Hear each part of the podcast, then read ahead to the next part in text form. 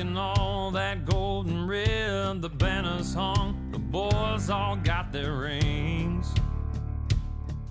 The last one took us 50 years, but we're loaded. 欢迎来到酋长本赛季首次连败，马霍姆斯场边怒砸头盔之后的第一期箭头电台。This ain't no other season here in Chiefs. 好，那时间来到了我们本赛季的第十四周，那我们在街头球场在主场十七比二十输给了比尔队，那又是一场在一个球权之内的失利。从开场落后十四分到最后球队凭借比赛中的调整在中场前追平，但由于比赛接近尾声时一次比较争议的判罚，最终没有完成逆转。那本周呢，我们也邀请到了我们的老朋友徐总跟辛巴，以及一位新朋友一块儿跟啊我们进行一些讨论，一起聊一聊。哎哈喽，大家好，我是辛巴，呃，又跟大家见面了，呃，失望的一周又开始了。Hello，大家好，我是老许，我们今天好好聊聊吧，看看这今天看完比赛之后的感受。好，大家好，我是老 A。嗯，反正这一场比赛需要吐槽点还是比较多的。好，那那我们就按照徐总今天列的辩台的一个提纲慢慢进行嘛。那好，首先来到第一个问题啊，这关于酋长本场比赛的一些比较争议的判罚，也想问一下各位，酋长在本场比赛中是不是有被裁判针对？那我们的主裁卡尔切夫斯这场有几个比较争议的判罚啊，想问一下各位，你们的看法是什么样的？其实这个裁判问题，其实对我们来说是这个讨论是没有办法停止。呃，这场比赛为什么突然间大家好像对呃托尼的越位没有那么大是针对他个人，而是开始针对裁判，主要是因为马霍姆斯今天特别失态。呃，然后呢，还有就是安迪里德，呃，赛后接受采访的时候，也只是回答了呃两三个问题，他就直接就走了。呃，明显能看出来，他们两个对今天裁判的这个裁判这个判罚尺度的问题，他们是表达自己的不满。嗯、关于那个托尼的那个 offside，他肯定是有责任的。他列阵明显就是站在了那个球中立区里面。然后呢，现场划线的那个技术那条蓝线呢，其实跟实际实是没有那么准确的。呃，场 CBS 那场边的那个记者，呃，赛后说托尼是进呃跟边裁是进行过这个位置确认的。其实这一点我就可以呃怎么说，把托尼的责任嗯、摘到一边了，因为他毕竟是做过做过这个做过这个动作的话，其实对他来说，嗯，没有那么大的责任吧，因为在场上的球员其实没有我们是嗯看直播那么那么直观对那条线在哪里。啊、每个人站的位置，他最后出去也就是半个脚掌差不多这么多的一个越位越位的那个半个脚掌那么那么多吧。呃，裁判如果他跟裁判确认过之后，裁判没有提醒他应该呃后退，或者裁判提醒他他没看到，那那这个就其实是一个没有办法的没有办法的事情。比较可惜的是，这一档打得非常的精彩。嗯，凯尔西向后的传球再给托尼，托尼直接达阵，这本来感觉是一个准绝杀或者是一个绝杀，是一个非常非常精彩的一个球。所以，我唯一的遗憾就是这个球被吹掉了，是吧？我就觉得比较遗憾。对于这个是我犯规了，那肯定是犯规了。然后对于裁判有没有义务去提醒外接手这个呃列阵的问题，裁裁判在那个赛后的那个报告里面也是说，呃，他们是没有，他们可以提供这个列列阵的这个建议，但他们没有义务在你列阵的非常过分的时候，一定要来让你列阵回到正正确的位置上去，他没有这个义务来提醒，啊，没有义务这个义务来帮助你，呃，完成这个正确的列阵，其实就是这样。然后关于那个，呃，布雷的接球成功这个挑战，我们没有没有挑战成功这个。其实我还想说一点，就是裁判这个问题，我们球迷讨论，然后有些球员讨论，有些教练在场上表达不满。其实确实裁判是场上最了解规则的人。有些时候，就像今天这个情况，像安迪里德，嗯，表达表达出来的那个发表的言论和马霍姆斯发表言论，就是他们对这个规则其实也并没有那么那么那么那么清楚。然后就像，呃，这个接球是否成功，这个我们经常在国内的解说里面，经常会提到的是。接球之后第几步算？之后第几步开始算？其实，在规则里面应该是没有这种这种这种表达的，所以裁判他是主观认定这个球有没有接住，他觉得接住了那就是接住，所以当时嗯当场的这个主裁的嗯个人主观的那个判断是，对这个判罚是起起那个决定性的一个影响的，像进攻锋线的早动拉人，像那个。冯米勒下一档的那个疑似的 offside，其实很多时候都是裁判在当场他的那个视角看下来，这个球有没有犯规。所以有的时候有像线上两两条线上的对抗，有很多时候都是有错判漏判的。这个其实是比赛的一部分，其实是应该理解的。对于卡尔切福斯这这个裁判组的话，对酋长的比赛。一直以来都不是让酋长球迷很满意的一个裁判组，嗯，而且去年应该是，嗯，有报道里面说他是带了一帮很年轻的裁判的，他是一个非常资深的裁判，带了一帮很年轻的裁判。我，我，我倒不是说，呃，我们酋长队被呃卡尔这个制服呃裁判组给针对了，我是感觉他带的这个裁判组非常年轻。然后呢，他们呢肯定也想在这个联盟里面树立一定的威望或者是声誉，所以呢，他会经常抓你一些像金公组。不过这个金公组他们 offside，他们说这个赛季是重点抓的一个东西，他们可能就是要把他们所带来的这些裁呃联盟给他的非法任务，就比如说要注意泰勒的早动，注意那个史密斯的拉人，然后。注意，呃，这个进攻组有没有 offside 或者什么很明显的 offside，他们是要必须吹出来的。这这个可能是联盟对于裁判组的一项工作的要求，可能是新新赛季的一个新的一个要求。其实就是像马霍姆斯赛后说的，就是我们不太希望连续两周都在讨论裁判问题，而不是在讨论比赛本身。这个就他就说不是。这个联盟应该我们去在这个联盟里面得到的东西。嗯，我对裁判的这个问题的看法就是这些。我我讲一下我的心路历程啊，从早上看球一直到现在啊。呃，我早上起来看的时候，大概就是已经到第一节末尾，快到第二节的时候，然后起来稍微收拾收拾，然后从差不多呃第二节中段就开始看嘛。然后呢，本来以为这是一场跟打突袭者那样是一场就是逆转的比赛。对不对？整整个势头看起来也也是往往那个方向去的，包括像整体，呃，上半场的一些进攻的乏力，然后到被比尔抓住防守防守组的一些一些漏洞，然后让他们自己拿到了达阵，然后到我们有超节，我们有自己的达阵，把比分慢慢追回来，一直到比赛最后那一个，卡尔西名人堂级别的这种进攻上的发挥，然后被裁判掷出的那个黄旗，把这个结果给。给推翻了之后，其实我当时当下，我我心情是非常非常不爽的。我当时在群里也说了，说啊，我这周要在电台要开始骂人了。然后呢，今天一天白天的时候，就在各种群里看到大家都在聊这个事情，啊，摆出了一些事实，然后也有一些带着啊不同立场的观点嘛，啊，我也参与了一些讨论。然后确实，图尼的那个犯规毋庸置疑，他就是一个 offside，因为。无论是列出的规则也好，还是他场上的一个，就是我们直观的一个感受也好，包括像呃有一些朋友他们都在说说呃可能在开球列阵的时候就觉得这个这个呃外接手的列阵就怪怪的，呃对没有问题，但其实为什么这场比赛结束之后，呃马霍姆斯他们的情绪反应这么大，包括像整个制服组像安迪里的他们的反应这么大，呃我觉得有一个感觉，刚刚其实那个徐总也有提到，就是说我们已经连续两周。在比赛当中，最后都是在一些关键的档数被裁判或多或少的用一些比较有争议的判罚影响了这样的结果。我自己的一个观点是，我觉得偏严，不能说被针对吧，只能说偏严。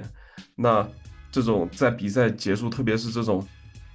关系到胜负的这种判罚，其实这样一直出现的话，真的就是对我自己的心态又有一点有有一点影响吧。就是，但是我现在已经自洽了，就是我在。想回想上周辛爸给我跟我们在聊电台的时候说过的一些话，说如果我们自己真的实力够强，那这些犯规、这些裁判的这些问题还是不是一个问题？那那关于其他两个犯规，我觉得那都是呃裁判比较主观的吧。包括像那个图宁那一档也是的，因为我们下午在群里也在聊，说场上会有那个辅助观众去看的手工线的那个蓝线，但其实在实际吹罚比赛的过程当中，裁判是。看不到那个蓝线的球员也看不到那个蓝线的，都是根据裁判在场的一些主观的判罚，根据他们对规则的一些理解去做出的这个这个判定。所以说，我觉得，嗯，怎么讲呢？就是人红是非多嘛。像这样一支卫冕冠军的球队，这样一支拥有顶级四分卫跟顶级近端锋的这样一支球队，那或多或少的。在面临一些判罚的时候，特别是在这个夺冠之后的第一个赛季，就会就会有这些问题。我觉得，那为什么不把自己的问题，把这些自身的问题找到，再去找这些第三方的问题，对吧？啊，这是这是我的一些观点。那想听一听辛巴跟 A 总你们的想法是什么样？嗯，我我我先说吧。我今天其实从比赛当中一直到这个到刚刚。啊，不管是对谁，我都说过同样的一句话，啊，就是我觉得我们刚刚前面两位已经对这个判罚的技术上的问题已经做了很，呃，很很很完整的解答解解读了，我就从一点去讲，就是包括刚刚我在看那个前方的那个 Good Morning Football 这个栏目里面，啊，包括 Kyle，包括 Jason。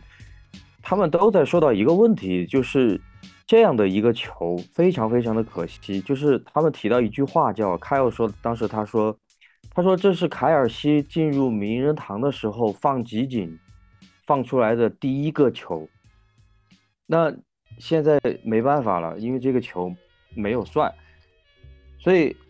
就是我我今天用了一个词叫裁判不解风情。嗯，这种东西呢，其实。刚刚我跟 A 总在私聊的时候，我们也在说，我也提到了一句话，叫什么呢？就是你说这个判罚，你说图尼的这个所谓的，啊，我们说毫厘之间的这样一个 offside，它对比赛真的有影响吗？就是对那一档比赛真的有影响吗？没有任何的影响，对吧？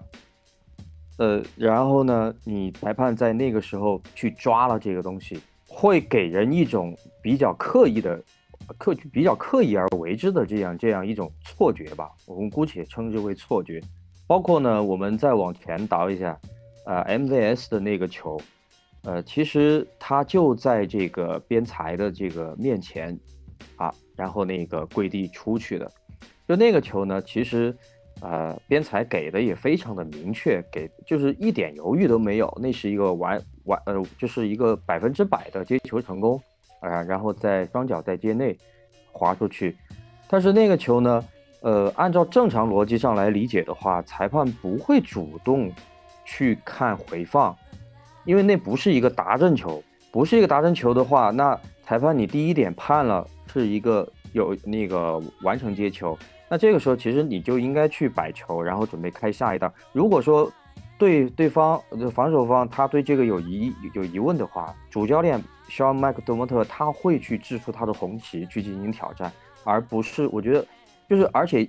尤其是在那个时候，还不是说到了比赛，比如说最后两分钟或者是最后很关键的时刻，每一个球都必须去非常仔细的、非常对吧？非常呃谨小慎微的去去去决定。当然，我还是那个观点，我我不太愿意老是去说裁判，因为确实就像刚才那个英俊提到的，我上周也说了。你说今天输球，顶多那算是一个导火索，但是根本的原因其实不在那儿。呃，如果说当你有这个水平、有这个能力，你的球员有这个我们所所谓的这个天赋，去打出这样的就是让人大跌眼镜的这种这种进攻，啊，惊掉下巴的进攻，那你为什么在接下来没有一次去打成呢？这个不是你失利的理由，不是你失利的借口啊。所以关于这个判罚呢，我觉得呃，就是我还是坚持我的那个观点，就是裁判太不解风情了，啊，扼杀掉这么一个足以我今天说过很多次很多次，至少是今年绝对是今年 top five 的一个啊一档一档进攻的这个集锦球。我我我我很想说一些被逼掉的话，those refs are fucking 啊，确实就这样吧。哎，确实很生气，真的是名人堂级别的 play 这种。不知道 A 总 A 总什么感觉？其实我刚刚突然有了一个新的想法，就是我们实际上是在用结果往回推这个黄旗和它的造成的影响。就是我们因为他们达阵了，然后我们去倒推这个黄旗对这个进攻有很大的影响。但实际上，如果说这个球早上或者说他没有打进，正好裁判抓到你这个球了，我我们也不会这么大反应。裁判什么时候抓你什么犯规，这东西咱们根本没法说。而且包括下午，我是忘了我是跟宋老师私聊的时候，还是跟辛巴私聊的时候，我说了，我说之前 MVS 那档球，天宇也说了，看了很长时间，那个球明显的就是，呃，接的一点问题都没有，但裁判方开那么长时间。就证明裁判那时候已经准备要上给咱们上强度，说句不好听是就给咱们要上强度了。而这个时候托尼他自己，呃，我们看的那条线啊，可能是托尼脚应该突呃突出了一点点儿。但下午我记得我看天宇视频的时候，嗯，托尼的身位应该是比球尖已经突突出了一半了，他应该已经有一半的身子是在球的前面。所以说你这个时候你自己。而且包括托托尼当时也也上电视上看了，咱先不讨论他有没有去询问这个问题，嗯，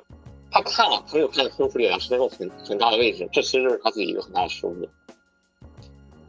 还有就是说关于这个裁判他提醒的问题，包括像这个事我也问了，呃，好几个人，最后是肖老师给给我答复说，在操作手册里边。呃，裁判有向最最外侧的人提醒的义务，嗯，这个不能叫义务，应该是说，呃，可以给，可以向他那个呃这个提示，呃，约定俗成的，啊，对，约定俗成，但是规则上并没有，嗯，所以说我们实际上真的是我们是是拿我们是拿这个结果去往回推，导致这个黄旗的意义它被放大了，但实际上你如果说这一档没打成，有可能他就是个无码。就是罚了五码，所以说，呃，这个这方面的话，其实就是你要这么想的话，呃，可能还稍微好接受一些，就对我来说可能稍微好接受一些，就从这个方向来想的话，但你要是从黄旗出来之后往回再往后推，可能这个事就非常的难接受了。嗯，因为裁判那个黄旗扔出来时间的话是后姆斯球还没有传出去的时候，我感觉就是裁判针对这个事儿。嗯，其实，哎，见仁见智吧，就是个人都有个人的看法。那在我看来的话，我认为并没有说是针对这个事儿。然后就是穆雷那个接球的话，我记得他是接到球之后，他的身体最起码做做出了三个动作。因为我记得，呃，之前也问过傅老师，这个接球成功的判定的话，并不是说非要看脚，它有可能会是你的一些。姿势或者什么一些一些趋势什么之类的，这方面裁判去给他判定一个接球成功。当时我也比较倾向于他是一个成功，因为我看到了他是接住球之后，最起码是往前迈两步，球有一个向下收的一个动作。当收到胸间的时候，他从中间漏漏出去了。所以说，其实那个球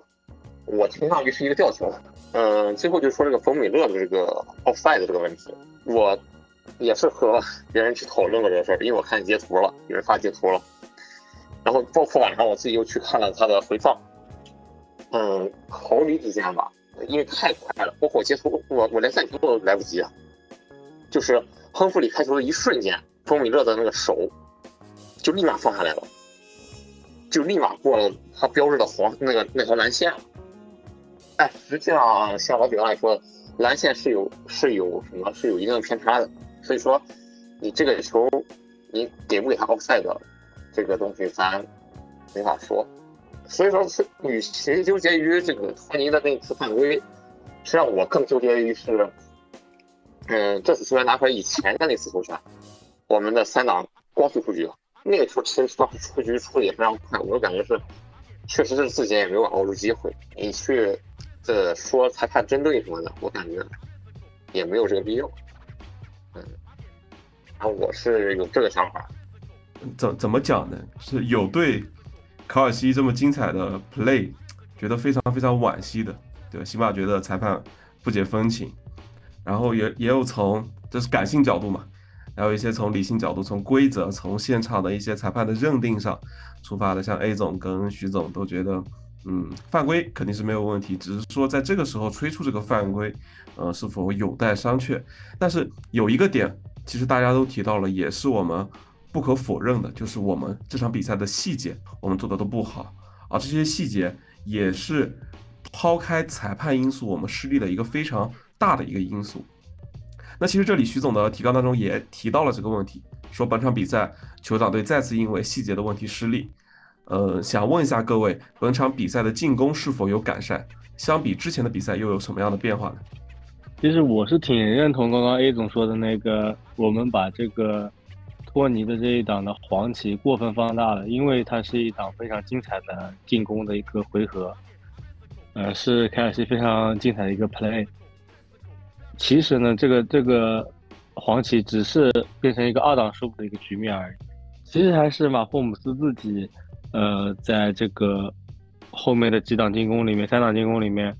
没有调整好心态，然后非常急躁那几个球，有一个还是被那个防守锋线给点掉的。一个。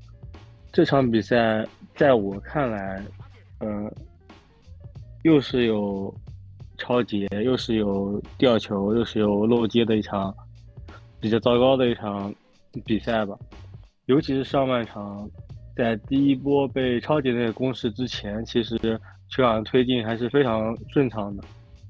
然后就在接下来的三档里面，呃，三次进攻里面全都是弃踢，而且基本上都只打了呃个位数的 play，然后呢，基本上在场上时间都只有两三分钟，很快就下场。这是嗯。相对来说比较这场比赛比较糟糕的一面，但其实本场比赛比较好的一一个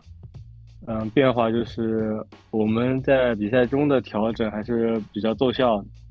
然后呢，这场比赛在帕切科不能打的情况下，我们的跑球还是呃做的不错。然后呢，给进攻的连续性是提供了非常大的支持。然后马霍姆斯今天这场比赛也增加了非常多的短传，然后呢，效果是非常不错的。像呃莱斯这种球员，可能过来之后接这种短传之后的推进是非常有效果的。但是其实还有一点要提的，就是马霍姆斯的短传有些球传传的确实太随意，然后呢落点也非常的不好，让接球手去接。像 MVS，其实我在我印象里有很多球都躺着就坐着接的，那个球的落点其实非常非常低。呃，这个其实我在我看来是马霍姆斯自己的一些问题。呃，我觉得这场比赛失利的主要原因还是因为没有控制好失误。呃，下半场的莱斯的吊球，当然也不是说完全怪莱斯这个吊球导致了比赛失误，但我觉得这是让比赛。嗯，整体没有控制好自己的失误是比较可惜的。比尔队其实很喜欢用那种双安全位站在后场，然后呢，他们中线位在你开球之后，通过他的判断来判断你是不是传球或者或者是跑球，跑球他就直接往前，嗯，去做情报，然后传球呢他就往后去做那个防嗯那个覆盖防守。呃，我们其实通过跑球或多打一些短传，其实是比较好的应对他这个这个防守策略的。呃，我觉得教练其实在赛前做的布置是是到位的，然后在比赛中做的调整也是有效。啊，这是我这场比赛嗯想说的吧。呃，我我虽然没有看开场的比赛，但我下午看了回放，我看了 highlight。其实我们这场比赛，我觉得入局还是很不错的。最开始像那个呃爱德华兹伊拉，然后像图尼，他们其实最开始在路面上其实是打开了一些机会的。那我觉得这个应该是我们赛前做的准备吧。这个也是进攻上面我们做的一个比较好的一个调整，特别是当上场比赛结束之后，帕切科爆出来的一个伤病的一个情况，呃呃，转折点在哪？第一个转折点，我就认为是马霍姆斯的那个超节，那个超节其实说真的，我觉得有一点有一点运气的成分，就是被防守锋线点了起来，然后又刚好落在了啊比尔队的那个手中。然后造成了这样的一个球权转换。那其实，在后面几个呃几档进攻的呃就几次进攻的这种 drive 当中，像比尔他们也是呃快速的就把球权交出去了。那然后我们中间又拿拿了一次球权，嗯，大概是有好像我记得是打了五档五档左右。然后后面这个我们再踢出去之后，比尔那次进攻就直接打正了。呃，先先不说比尔怎么样吧，那我觉得至少在我我这里，就从我自己的这场比赛的观感来看。开局做的不错，但是呢，因为一些运气上的因素吧，或者说一些这种我们，呃，这种运势上的这些因素，导致了可能整体的这样一个心态有些变化。到后来我们追上风之后啊，把这个得分拿到我们自己的这种节奏当中之后，又因为一些我们没有做好细节的一些问题，导致了导致了整个比赛形势的变化，就是拉希莱斯的那个吊球，就是我们要去。要去正视这些问题，我觉得，因为这不是我们我们这赛季第一次出现这种问题了。我记得卡尔西之前就有，也是这种接球之后的这种推进，造成了吊球，然后导致了球权转换。那在那场卡尔西的那个吊球那个失误之后，那其实很明显的就能看到他在后续的比赛当中，他的有一些接球之后的推进的选择就更加趋于保守。当面对对方多名那种防守人的时候，他就会选择一个主动的倒地或者主动的这种终止这一档。那今天这个莱斯这一档，它其实也是一个一个问题吧。包括刚刚跟 A 总也在群里在聊，说我们虽然很难接受，但是这种亚克推进，我们就得去接受它可能存在的这种这种风险。那关于后续的话，我觉得就是这些小问题我们要做好吧，因为我们现在的整个外接手群没有绝对的天赋，我们只有卡尔西这样一个。呃，每场都在被别人当做主要一个防守目标来针对的一个点，那我们为什么不把可以保护好的球权保护好，可以拿到自己手中的码数，啊，去稳稳的拿在怀里，去打的更保守一点。虽然我们会丢掉一些非常漂亮的 play，会丢掉一些马霍姆斯魔法这样的镜头，但是我们打得更加成熟，打得更更稳妥、更稳重，不是更好的选择吗？就像。刚刚徐总也提到的，就是我们打一些短传，打一些小刀割肉的这样的一个比赛，其实是可以去去赢下、赢下、赢下比赛的。这这是我的一我的一些观点。那想问一下辛巴还有 A 总，你们的想法是什么样的？其实，在我看来啊，就是就像今天群里也有也有也有朋友在说到，说这场比赛是呃比之前输野马、输绿湾更加能接受的这样的一场失利。因为什么呢？因为就是。还是我上周那句话，就我们看到了教练组在比赛当中的调整，而且这种调整是非常对的。虽然又是一次结果不好的啊这样的一个一个一个一个情境，但是呢，呃，就是我觉得是是是是怎么讲呢？就是呃，尤其是我们今天呢，特兰奎尔，呃，这个然后那个布兰库克。啊，两个都打不了，尤其呃，其实进攻组的问，进攻组的问题，我觉得刚刚徐总已经说了，其实就是马霍姆斯，他要占绝对的领导责任啊。呃，今天 A 总也问过我这个问题，就是，呃，如果呃按照权力大家的那个那个分配的比例的话，你给马霍姆斯分配多少的比例去承担这个责任啊？我当时直接给给 A 总回了，我说百分之四十，不是说他个人要承担百分之四十的这个。就是球队目前这种这种情况、这种这种状态的责任，但是因为你是作为一个球队的大脑，你是作为一个领导，那你必须要负起这个领导的责任。球队的其他位置，呃，打个比方啊，嗯，你作为一个团队的领导，那你在安排、你在执行的时候，你是不是得因材施教、因地制宜？那如果说你的外接手没有，那样很强的那种所谓的 contested 那种那种 ball 的那种那种能力，那是不是你就应该去寻求一些更加稳妥的、更加啊有更加有高呃就是更更加高效的这样的一种选择去进行传球，呃，而不是说啊，每一个球都想去想着去做到我我上周说的那种 Mahomes Magic 的那种球啊。那在这样的情况下，其实今天你看，你可以看到啊，呃，而且今天我记得那个撒将也分享过一个数据，说本赛季我们的找深远的比例好像还上升了。那那么我我就想反过来问一句了，是谁是什么情况给到你这么大的信心？不管是教练组也好，啊，叫的 p a y c o 还是说马霍姆斯也好。是是什么样的情况能给到你如此大的信心，去提升你的找深远的这种 play 的这种意愿啊，这种选择啊，这是我不太能够去接受和理解的。所以我觉得马洪斯要承担百分之四十这个进攻端的责任。当然，进攻端其实今天我们看到了是啊，我们相当于打了比尔一个十七比六，对吧？我们是零比十四落后嘛。相当于我们打了一个十七比六回来，啊，那也也也就是说什么呢？也就是说我们是能打好进攻的。呃，如果我们把那个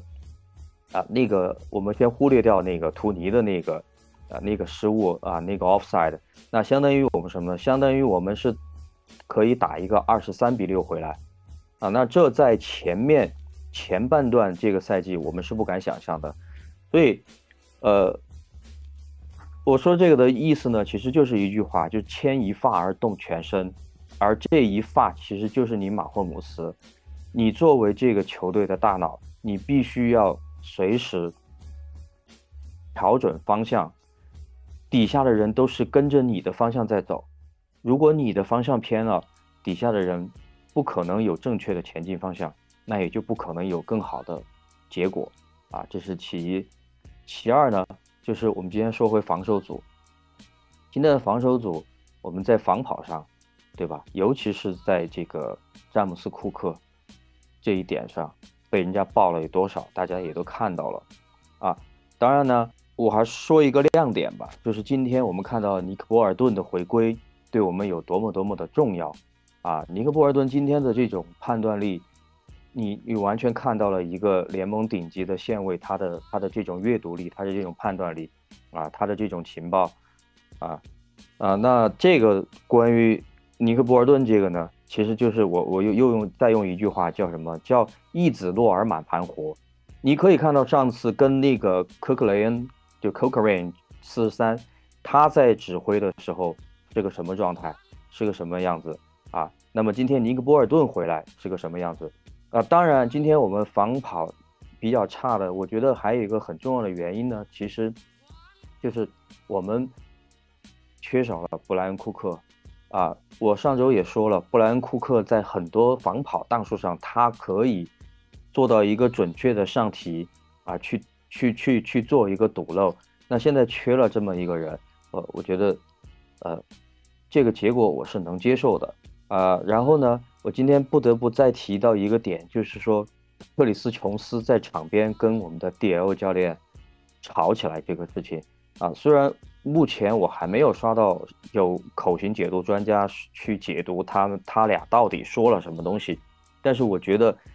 从表情上看，肯定不是什么正向的东西啊。呃，即便说。是关于呃战术安排，或者是场上的，就是我们只说就就事论事这一点来讲的话，我觉得也不太可能啊，没有什么就事论事能吵成这个样子。而且克里斯琼斯的脾气，我们也都是见识过的，我们也都是领教过的，每一个赛季基本都会因为这个事情而有那么一场。呃，输球啊，或者是怎么样？呃，总的来说，进攻组、防守组就是这么个情况。而且今天呢，其实我们在特勤组也发现了亮点，就是里希詹姆斯有一次大马术的回攻，啊，呃，我说这个其实就是我们有很多很多，刚才那个英俊包括徐总也提到了细节，呃，我们的 detail 做的其实是非常差的，在整个这个赛季来讲，那我们其实就是要需要。沉下心来，稳住，去把这些每一个小小的这个细节去把它执行到位。而且我在第一期节目我也说了，外接手够用，就是执行不好啊，这是我一直以来的观点。所以你，我觉得我们作为酋长球迷，呃，你不要老是去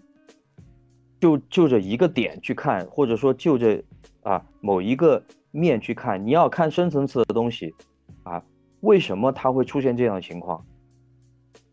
他就这个水平了，我们我们我们把话说绝一点，他就这个水平了，对吧？那打个比方，你你你让扎克一个打线位的，你非得让他去做做超节，那那合适吗？他的他的能力在于情报，在于在于防跑，对吧？你你必须得把人用在合适的位置，你把战术安排给合适的人。图尼今天这几档跑球，包括上周打绿湾那几档跑球，效果就很好。效果就很好啊，然后呢，这几周我们的开路做好了，呃，这个 C E H 它也一样能冲出来啊。虽然后后面啊，后面到下半场也有几档就属于撞墙了啊。我看综合的应该是十一冲三十九码，呃，其实也不算特别差啊。如果你刨刨除掉后面那几档就非常无效的那种跑球啊，其实前面的跑球的这个。整个的效率还是挺挺可以的，挺高的，啊，所以我的观点就是，我们还是需要去把每一个细节做好做到位，把执行真的是执行到位。然后呢，马霍姆斯必须要调整自己的心态。你现在做，嗯，就是你拿了两个冠军，啊，拿了两个啊所谓的 FMVP，你个人荣誉已经加深了，已经无欲无求了。我可以这么说，你无欲无求了，你大合同也拿到了，钱也有了，名也有了，那这个时候你需要的是什么？你的个人意志，我觉得这时候就是很关键的东西了。你是要去追求啊，我我更多的这种所谓的 highlight，还是说稳扎稳打的带球队进入一个王朝期？我觉得这是他必须要沉下心来去思考的一个问题。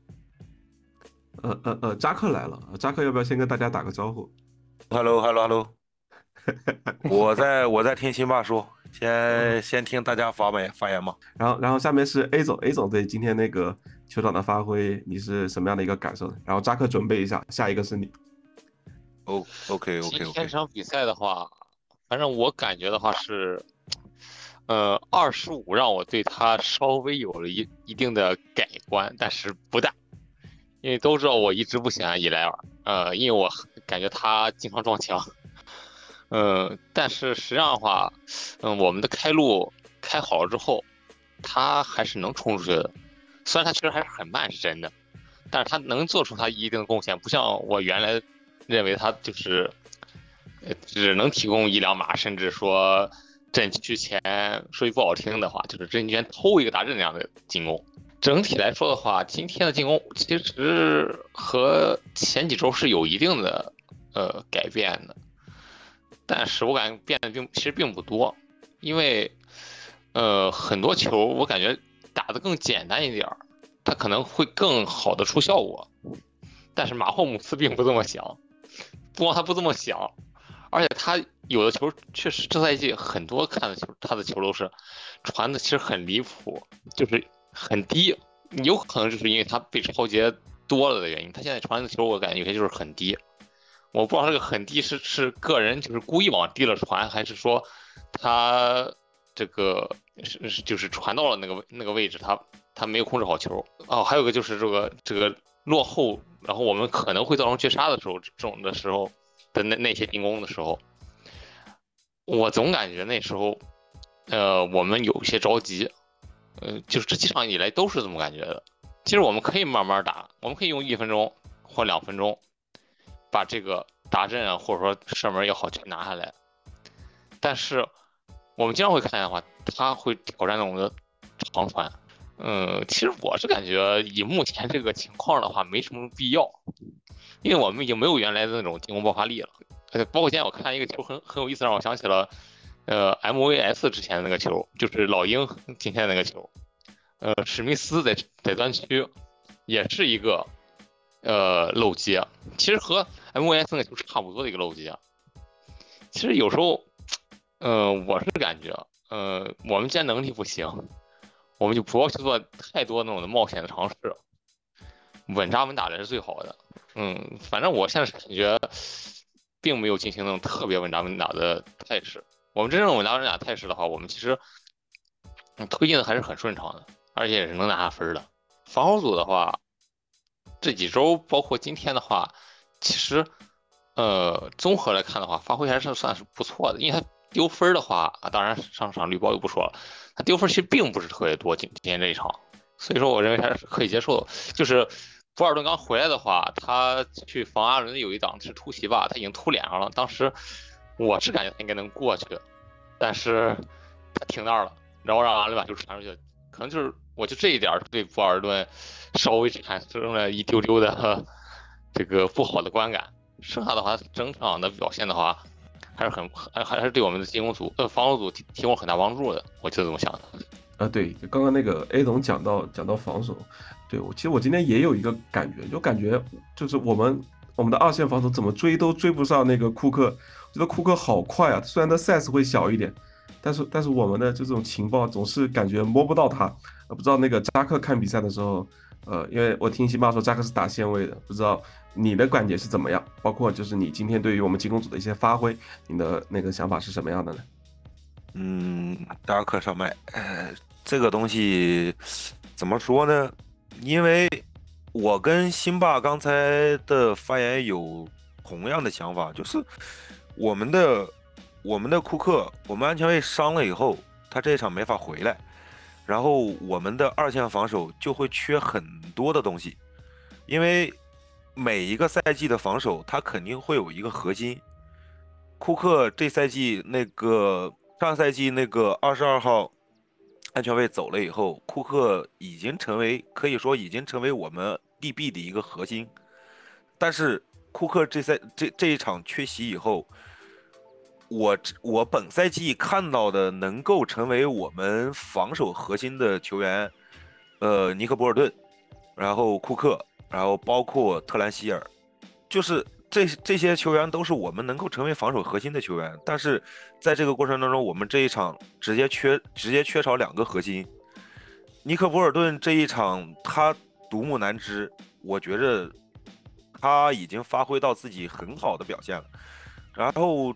这赛季我对于我们酋长的防守来说，我还是感觉很满意，我认为很满意的，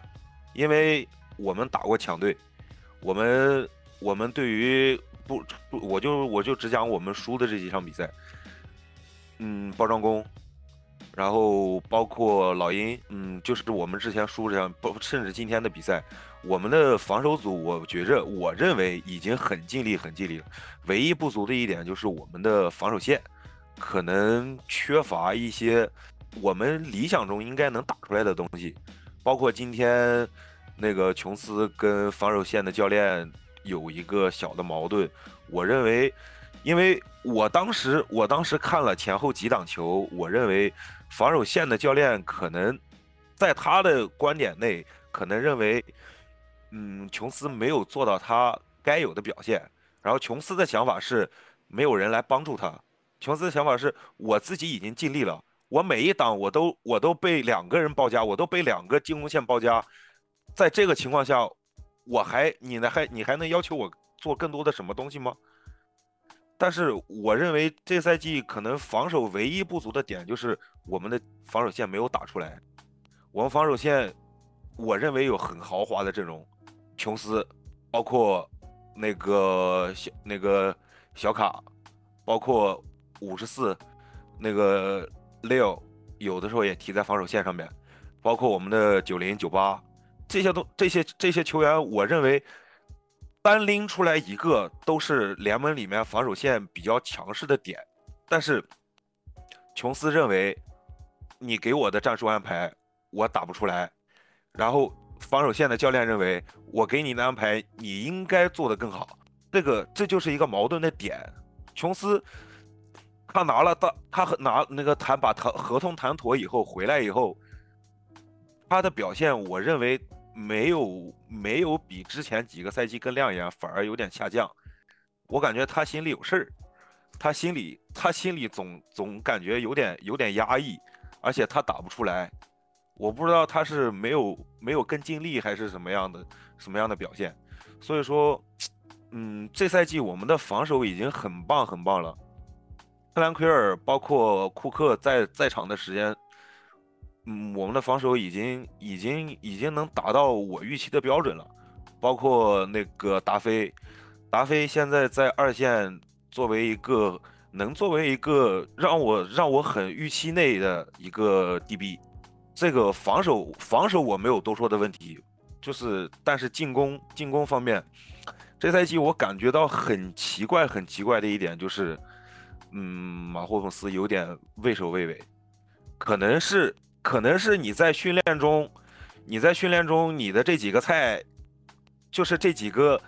这你你没有你没有好菜呀，你在训练中你就你就这几个东西，你怎么玩？训练中那个 MVS 已经做到他最好的表现，然后那个 Sky 摩尔 Sky 摩尔已经，我感觉 Sky 摩尔在训练中可能也达不到他预期的标准，感觉很很难很难，就是在训练里面找到状态，更不更不要说在比赛里面，而且那个 NFL 的联盟就是一个每一个球队都有一个自己的大脑，然后每个赛季每一场比赛他都会不断的去分析你、剖析你，你酋长酋长就是在这个闪光灯下，在聚光灯下，所有人都来分析你的战术。马霍姆斯的马霍姆斯曾经长长传很很牛逼，很牛逼。然后希尔到后面后来为什么打不出来？就是只要你马霍姆斯配希尔，人家就打 cover two，而就就把你限制死。你希尔在在远端那个没有效果的时候，你希尔没有没有办法，只能在近端接球。但是你看看希尔，我们打我们打海豚那一场，希尔被我们限制的限制的有多好，就是希尔在近端只要限制你在十码内的跑动，你希尔就是个废物。希尔希尔的作用永远就是你跑到二十码以后，然后你别人跟不上他，然后你传球只要给就有。但是你希尔把你希尔限制在二十码以内，你怎么办？就是这个问题，人家所有人每个教练、每一个防守教练、每一个球队的防守组都在研究你的进攻。我唯一不满的一点就是，我们可以把进攻打得很流畅、很顺畅的一点就是小刀割肉。我们的大哥 AS 做这一点做得很好，小刀割肉就是小刀割肉，我们不要去想大的东西。我们的 Sky 摩尔也好，我们的托尼也好，我们包括现在的那个那个帕切科也好，然后今天让我看到亮点的这个呃，就是二十五号也好，就是这些人都是可以打小刀割肉的。我们四档，我们就把这四档分成就打十码，我们把每一个四档打够打够十码就 OK 了，我们就做小刀割肉，然后。远端既然没有 MVS 做，既然接不到，我们就不去管它。我们中远端有凯尔西这个点就可以了呀，把凯尔西这个点发挥好，或者说是这几个近端分，我们把中远端这一点，我们就打他们 DB 和那个那个线位中间这一点，我们把这个小刀割肉打好，不要去想大的东西。我认为这赛季马霍姆斯的唯一缺点就是他有点太心急了。小刀割肉打起来以后，他总想着去打大的。你每一档去稳扎稳打去打小刀割肉。今天进攻组上来，马霍姆斯两个失误，两次把球权转换过去，就是因为他总是想去打大的东西，但是你大的东西拿不到，你没有办法去拿那个大东西。你每现在酋长的外接手没有一个人有这个能力去拿那个东西。你包括现在的呃莱西。他也是属于那种他启动慢，但是他属于这种我中我中那个就是中距离的十五码到二十码之间很好用，为什么就不这样一直去打呢？所以说这一点，我认为这赛季进攻组真的需要，可能是那个进攻进攻组的教练或者马霍姆斯该去想的问题，而且本赛季进攻组的纪律性这一点。确实有点，有点太差了。你包括那个甲烷的躁动，包括今天这一点，真的无可厚非。那个球我就是那个托尼踩线那个球，我觉着没有任何没有任何疑问，也没有任何怨言。包括当年当年我们的意难平 d f 的踩那个越线那个球，虽然意难平，但是我没有办法去说任何多的事情，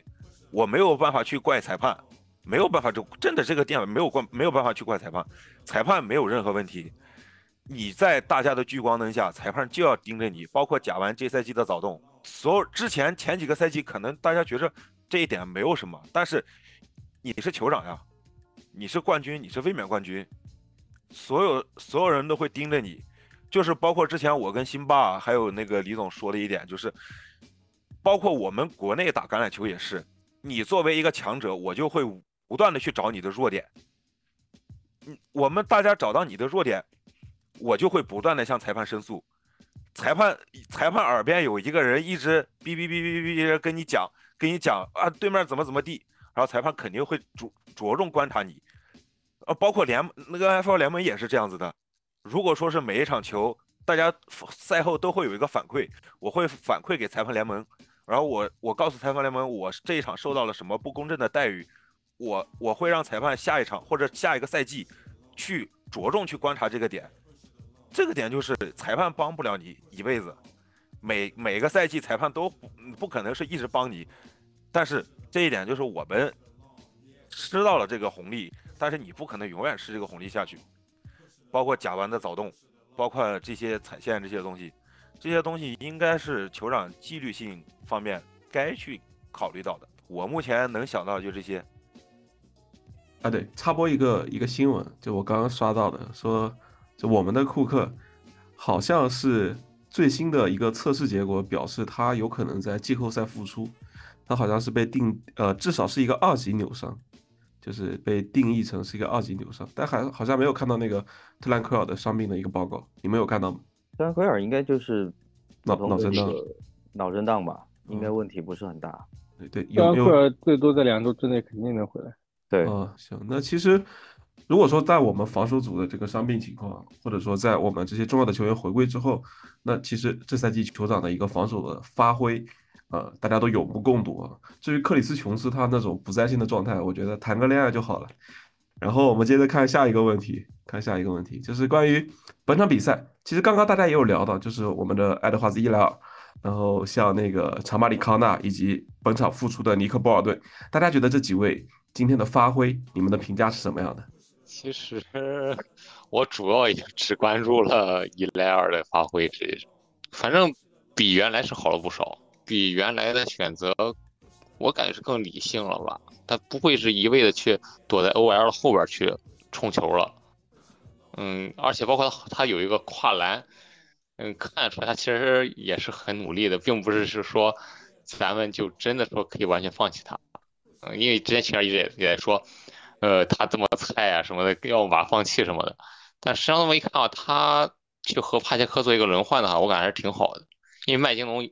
岁数也上去了，加上还有伤病，他这这赛季他没有很好的发挥，也也没有很好的发挥的机会。然后帕杰克被咱们这么使劲的用，最后 现在也用的挂 Q 了。所以说对他的话，嗯，还是有一定期待的。我对他，嗯，博尔顿的话，反正就是我说的，我看他冲到阿伦脸上，但是他没有把阿伦那个球弄下来，就是我关注点只在那一个球了。剩下的时候我对他关注并不多。其实，其实上周我们已经提到这个莫里斯，对，当时我我我当时就说了，我觉得可以用啊，他做到了呃，我们期望他做到的最基本的东西。那这场比赛其实呃，我看到了就是一点，就是他在开路上啊，开路的这个掩护上，我觉得呃做的其实挺好的。然后传球保护，我你今天的口袋呃合格吧，啊，虽然说我们期望可能会更。更好一点，因为呃，大家也知道，我们群里天天讨论的可能是唐希尔啊，可能是银贝啊，但是我们觉得我们还是把目标呃现实一点，不要去把去企及这些这些往其向背的东西啊。呃，我作为我觉得作作为他来讲的话，一个新秀啊，能表现到这个样子，呃，我我我甚至现在。呃，可能对我下个赛季的这个选秀的这个策略，我觉得会有那么一点点的改观，啊，就是我们可以啊，如何总所说，在首轮去拼一个啊外接手，啊，然后那个多诺万史密斯走了之后呢，由这个 Y M Morris 顶上，我觉得是没问题的。呃，然后另外的话，尼克波尔顿其实我刚刚已经说过了啊，然后包括我之前对他的赞美之词也是呃溢于言表的，包括我在昨天晚上，呃，应该是今天凌晨一点过的时候啊，在三盟四盟我都去捡了尼克波尔顿作为我的线位的这个先发啊，表现其实也从结果来看也还不错，因为他情报数量比较多嘛，而且他有这个呃破坏破坏传球。啊，十来分的一个表现，我觉得已经非常不错了。刚刚刚刚伤愈复出来讲的话，呃，这个 Tamani Connor 呢，我觉得那个超节是一个亮点，呃，但是他还没有到一个，呃，就是类似于布莱恩库克的这种这种这种感觉，还没有到那个水平啊，呃，准确来讲的话，还差得很远啊，呃，尤其像今天在防跑端的话，给他一个六分吧。啊 y a Morris 今天我觉得可以给到一个七点五分，啊，尼克博尔顿可以给到八分以上，C H 我觉得今天至少给八分，至少给八分。对，呃，刚才 A 总也说了，啊，虽然说像以 A 总为代表的，啊，这个，呃，我们姑且称之为 C H 黑粉吧，黑子啊，啊，对，黑粉，呃，其实其实不在少数的，真的不在少数。但是我我我我是提一个倡议啊，就是说，呃，我们。呃，评价一个三十二号签，呃，约几乎约等于这个一个二轮，呃，那么不要过多的去苛责啊，还是还是保留更多的信心吧，呃，因为这个我在之前的很多期节目也说也说到了，毕竟是一个体系工程啊，任何一个球员，呃，他也是存活在这个体系下的啊，包括克里斯琼斯，强如克里斯琼斯，如果说真的是。面对这种锋线进攻锋线的双人包夹，甚至于多人的这种啊来回的这种这种冲击，那其实他也打不出来啊。但你你你你你能说克里斯琼斯没用吗？那那不能这样讲。呃，更加的话，我觉得还有一点更重要的就是，我们不要去说那个就是他后面还有谁，后面还有谁等等。呃，徐总之前专门讲过，就是说在那个时间节点，我们确实是缺跑位。那我就觉得在那样一个呃位置呢，我们去选一个跑位来讲的话，呃，从战略意义上来讲没有任何问题，只是说呢，可能啊后面也许还有更好的，那这个东西就没办法去讲了。呃，尤其像你曾经也选到马霍姆斯这样的话，呃，我我我我我是比较呃。信这个东西的，就是怎么讲呢？福无双至，祸不单行啊，就是所谓的，呃，得那个得之我幸，失之我命吧。哎，今天那个裤子被被撕撕坏撕坏的是是二十五号，对，就是他，就是他，对啊，对啊，这么出力，对我觉得这场表现还是很不错的，特别是填补了帕切科受伤之后的这个跑位上的一个空缺。像其实麦金龙其实也有一个打正，今天在红区的效率还是可以的。呃，想问一下那个徐总跟扎克有没有要补充关于这个问题？我来，我来。呃，其实辛巴刚刚说到那个 C H 选秀的时候的问题，坊间传闻是马霍姆斯选择了他，在名单上选择了他，但是呢，也有很多朋友指出来说，其实是呃就没有明确说去他一定要 CEH，但其实呢 C H 那个时候那个赛季在嗯 LSU 那个夺冠赛季表现是非常非常好。然后呢，我觉得马霍姆斯，嗯，看中 CH 在跑球端跟接球端，呃，都有非常好的能力，也没有任何问题。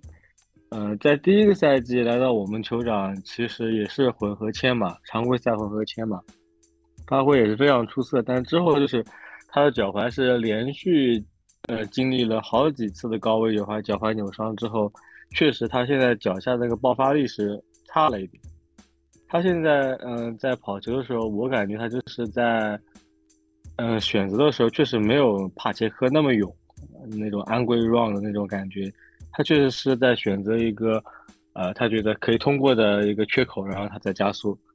嗯，所以让人感觉好像他每次启动会比较慢一点。然后呢，如果进攻锋线开路没有开特别好的话，如果一下子那个缺口挤压的话，他就撞墙。就是我们看到的 CH，嗯，经常撞墙的一个原因吧。我觉得这场比赛其实接球、跑球都有都有不错的发挥。我觉得这场比赛 CH 发挥挺好。然后莫里斯其实，呃，像直播的时候，峰哥呃也提到，就是麦金农那个打正球，其实莫里斯左侧的那个阻挡持续了大概四五秒钟吧，非常非常优秀的一个挡人。对对对对对，如果那个个缺口挤压那个打针肯定是没有的。呃，辛巴刚刚也给莫里斯比较不错的一个评分吧，我觉得防传表现没有很明显的，比如说呃比那个史密斯、多诺万史密斯差很多，几乎呃我觉得两个人防传的表现差不多。然后跑球的表现，我觉得莫里斯明显比史密斯要好很多。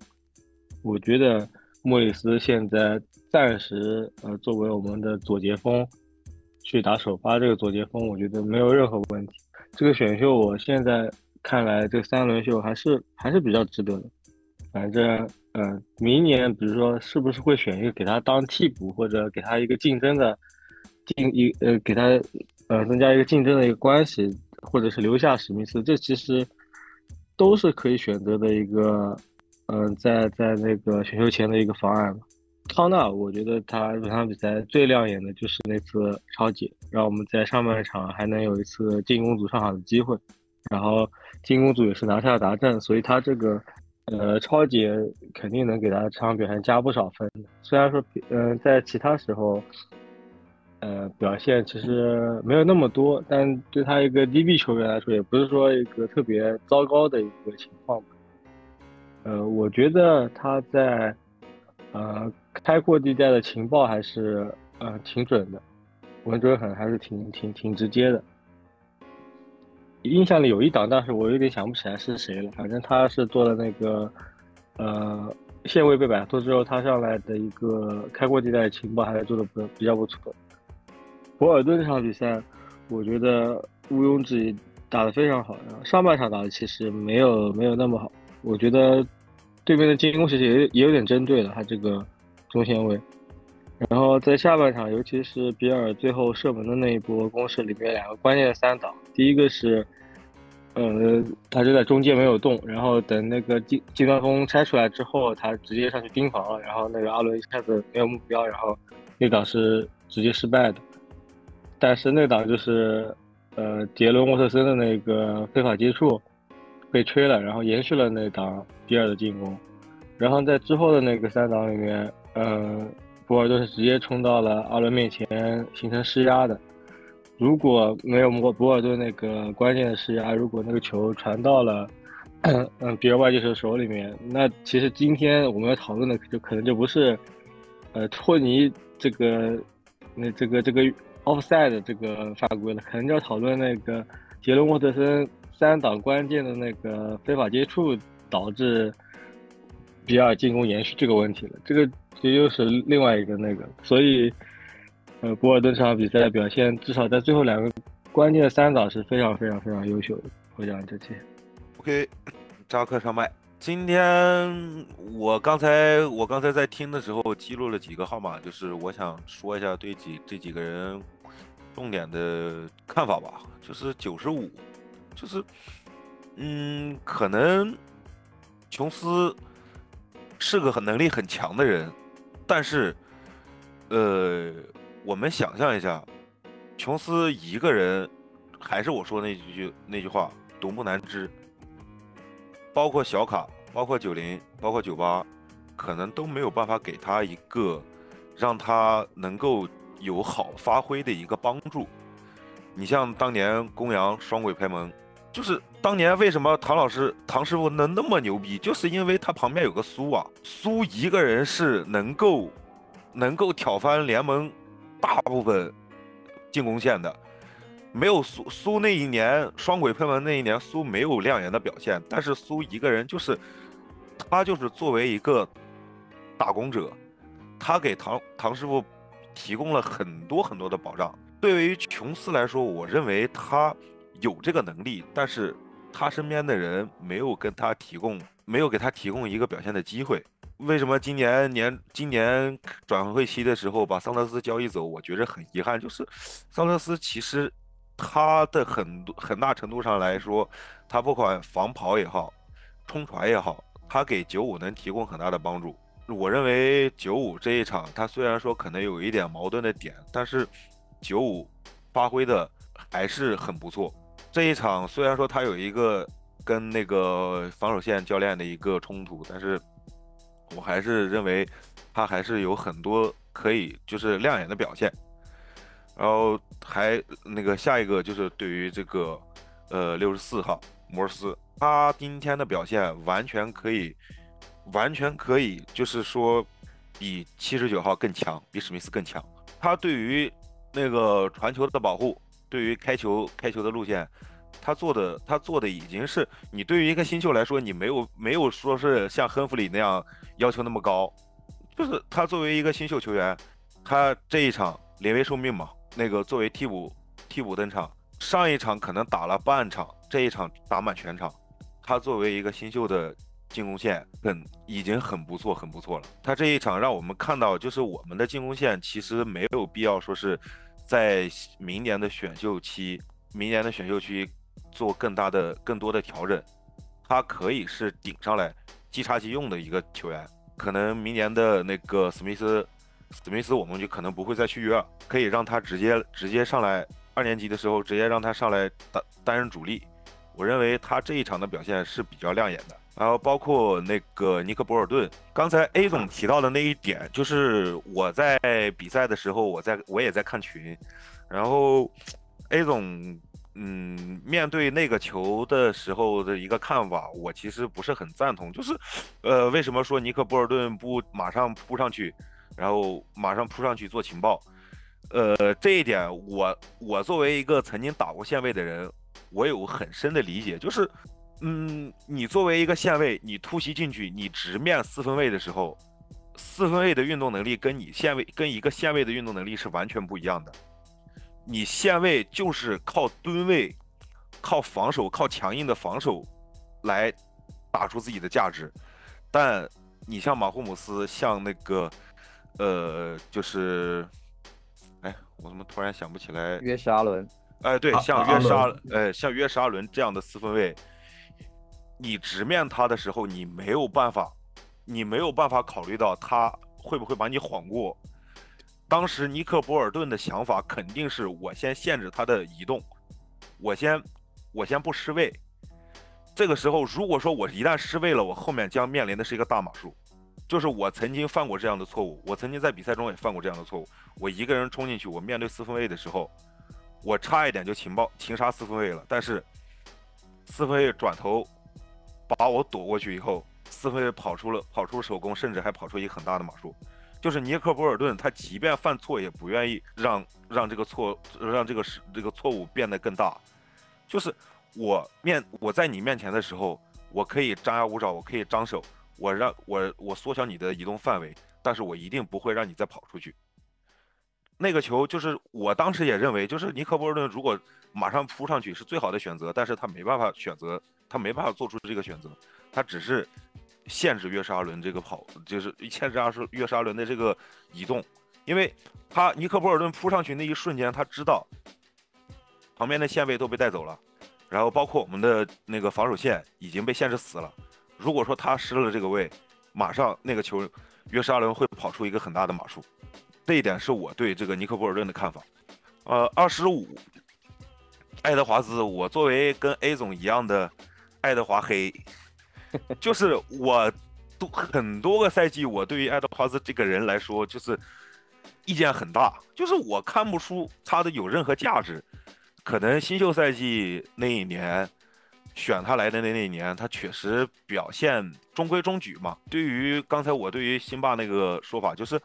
我认为就是你没有办法要求他更多，他只是一个首轮二那个三十二顺位，但是他当。新秀赛季也是中规中矩，但是后来他没有这个帕切戈这么耐耐造，他也只是，呃，就是受受过很多大伤以后回回来以后，可能也只是一个，呃，那个麦金农和帕切科的一个轮换。但是我们有没有想过一点？你把机会给他，当年我们首冠的那一年，两个威廉姆斯轮番上场。那两个威廉姆斯，我认为在联盟里面跑位可能都是排不上号的，但是当年四九人的时候，当年打四九人的时候，他就是跑得出来。就是跑位这个位置你要给他机会。对于对于这二十五来说，我认为对于爱德华兹来说，你今天在帕切科缺阵的情况下，你把机会给他了，然后你提供给他更适合他的打法，然后包括今年今天可能呃进攻线开路可能做得更好，他确实能打得出来，就是你你要给他机会。对于爱德华兹来说，我认为他今天的表现是让我重新对他有一个看那个感官，就是他其实，在临危受命的情况下，他可以打得出来，也是在我们进攻过程当中，不只有不只有那个帕切科一个点，就是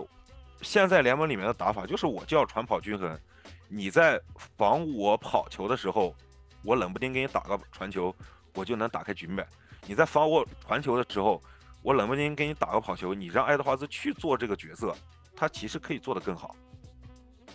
我认为爱德华兹今天的表现，可能说是日后对于他的看法，可能对于他有更大的期望吧。嗯，还是还有一点就是，今天托尼那个，你怪不了任何人，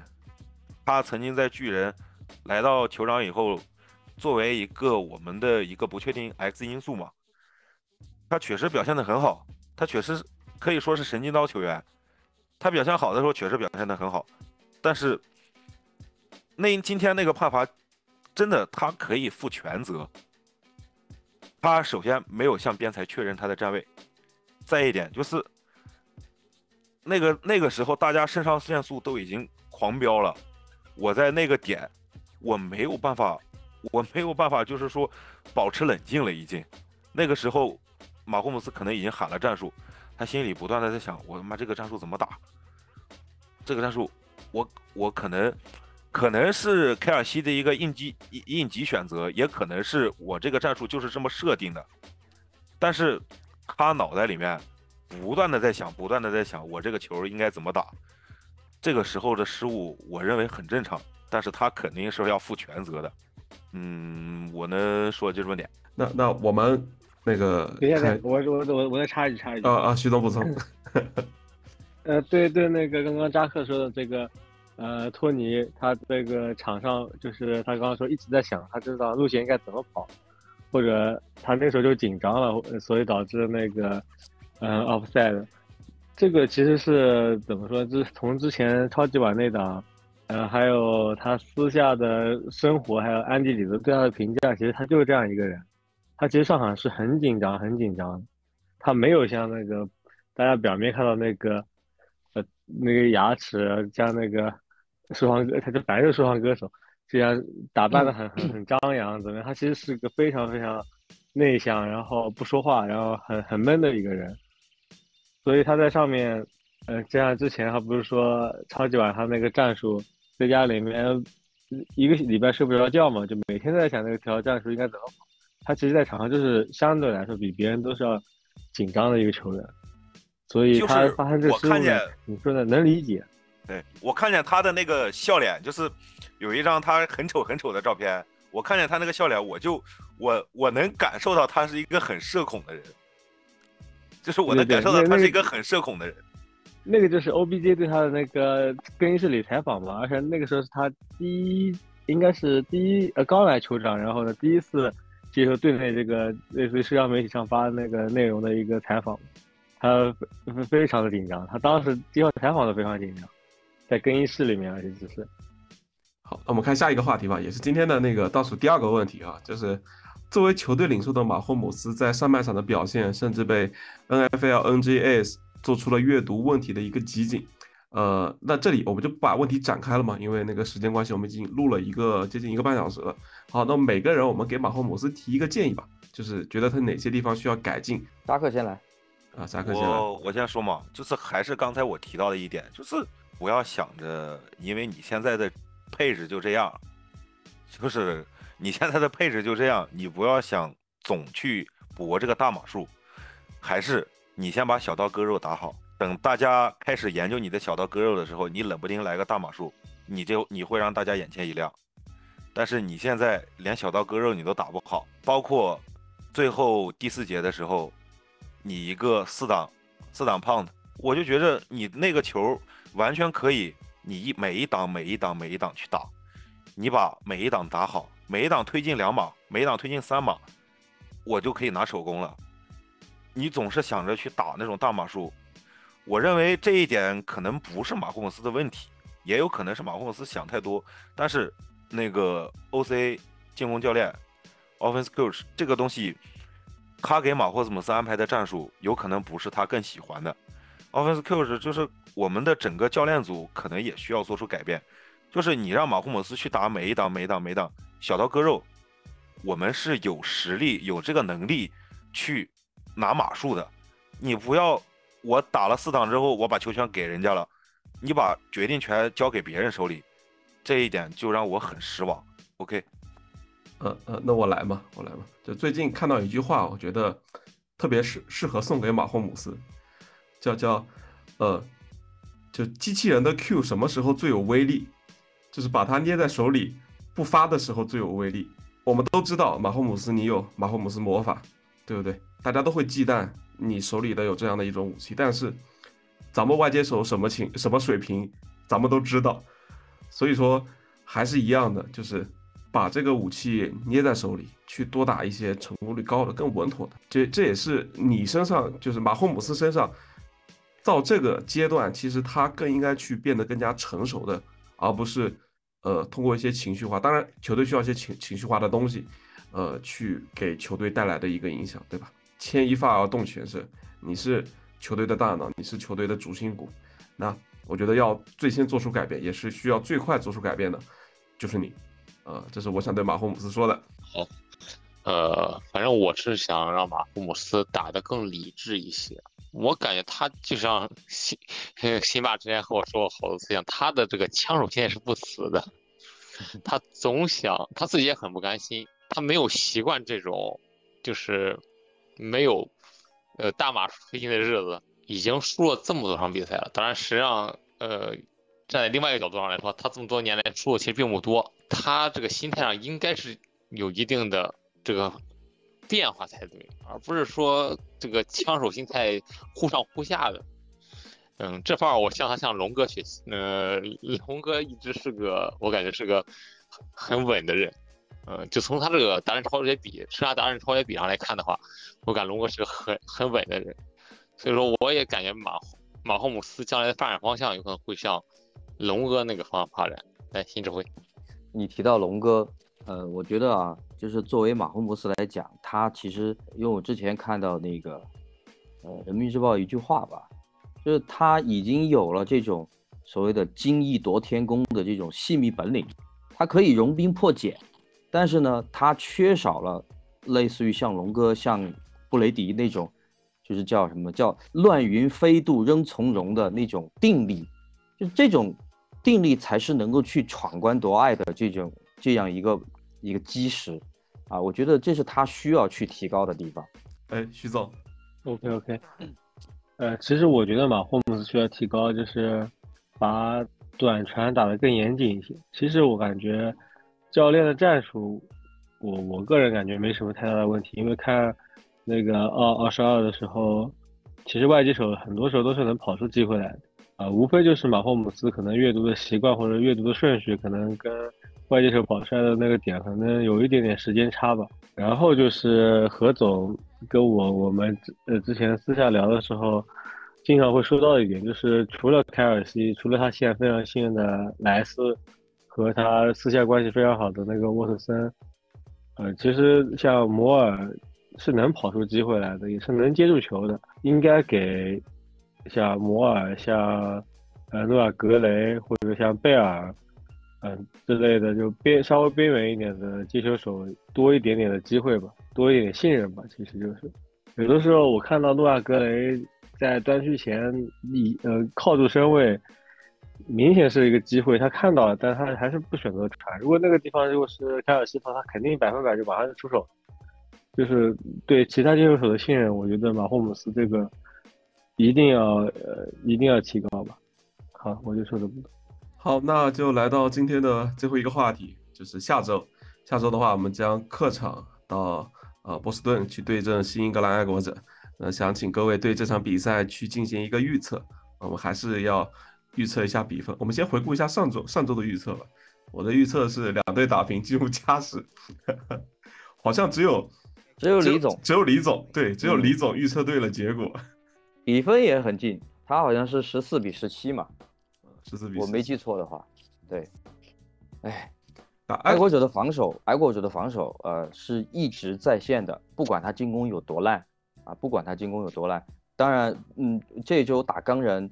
呃，扎佩三个达阵，呃，就说句实话。并不能说明他进攻就好了，并不能说明他进攻就好了。呃，我对我们防守组是非常有自信的。我我我就我就瞎猜一个吧。呃，扎克给了一个什么二十一比六是吧？呃，我就猜一个，呃，十九比十九比十九比十四吧，十九比十四。十九比十四。我给一个二十八比七。哎呦！二十八比七，爱国者二十八是不是？爱国者拿二十八那也行，我难以认了。呃，十七比十，十七比十，十七比十啊！呃，我想想，我我觉得应该是二十一，二十一比三。我我讲一下我的二十一比六哈，嗯，就是我认为酋长本赛季，本赛季已经有两场这个案例，就是没有低于二十分的。那个得分的情况下赢那个赢得比赛的，就是本赛季酋长，你在没有拿到进攻比较稳妥的得分情况下，还能赢下比赛的，主要关键就是防守组。酋长下一场的进进攻组可能还是有点呃沉闷，但是如果说拿二十对面对于这个爱国者的防守拿二十一分，估计没有什么问题，但是主要下一场还是要看我们的防守组。在面对，因为刚才西巴也说了，爱国者的进攻不是，不是说我这一场看他拿了三个打阵，我就这么觉着他那么强。我觉得下一场的关键因素还是因为，呃，我们的防守组能够怎么限制爱国者的那个进攻组，然后让我们的进攻组能拿到更多的时那个时间去，去那个运运用我们的时间去。打出进攻组的想法，而且就是我们进攻组现在真的需要做出一些改变，让我们进攻组多在场上待一会儿吧。现在防守已经够累的了。OK，就这么多。好，那那我们嗯，这期节目其实提纲上的内容都都聊得差不多了。那最后我想吐槽一下本周的范特西，啊，就是就是在本周范特西之前，我还问了一下大家，说这这周外接上哪一个，然后大家都给我推荐诺阿布朗。然后在跟雷斯的这周去想关他们的这个这周的比赛当中，我还是把诺阿布朗给给 bench 了，然后结果他就是五传零接到，然后拿了零分。对。OK，那以上就是我们本期节目的全部内容了。如果说你喜欢我们的节目，欢迎你点个订阅。如果说你有好的建议或者意见，也非常高兴你来告诉我们。我们下期再见。Kansas City，you ready？You ready? Three, two, one, go! Welcome to the Red King.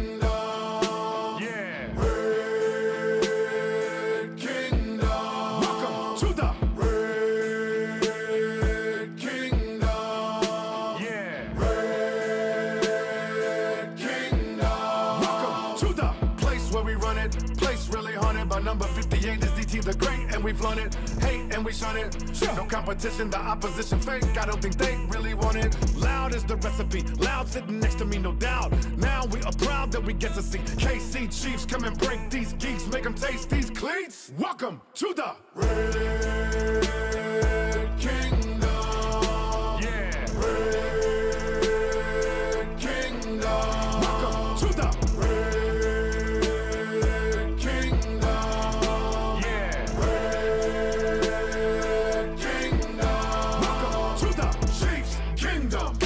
got some other beast. Bring them. Mop them up and stop them. Got the heat. Sting them. You hot when we stop ya. Yeah. Dropped when he rock rock. Got blocked in me casa. Yeah. Ball in my city live. But I find a raw one to get beside. My lucky numbers are 15, 10, 87, 29, 7, 50, 95, 55.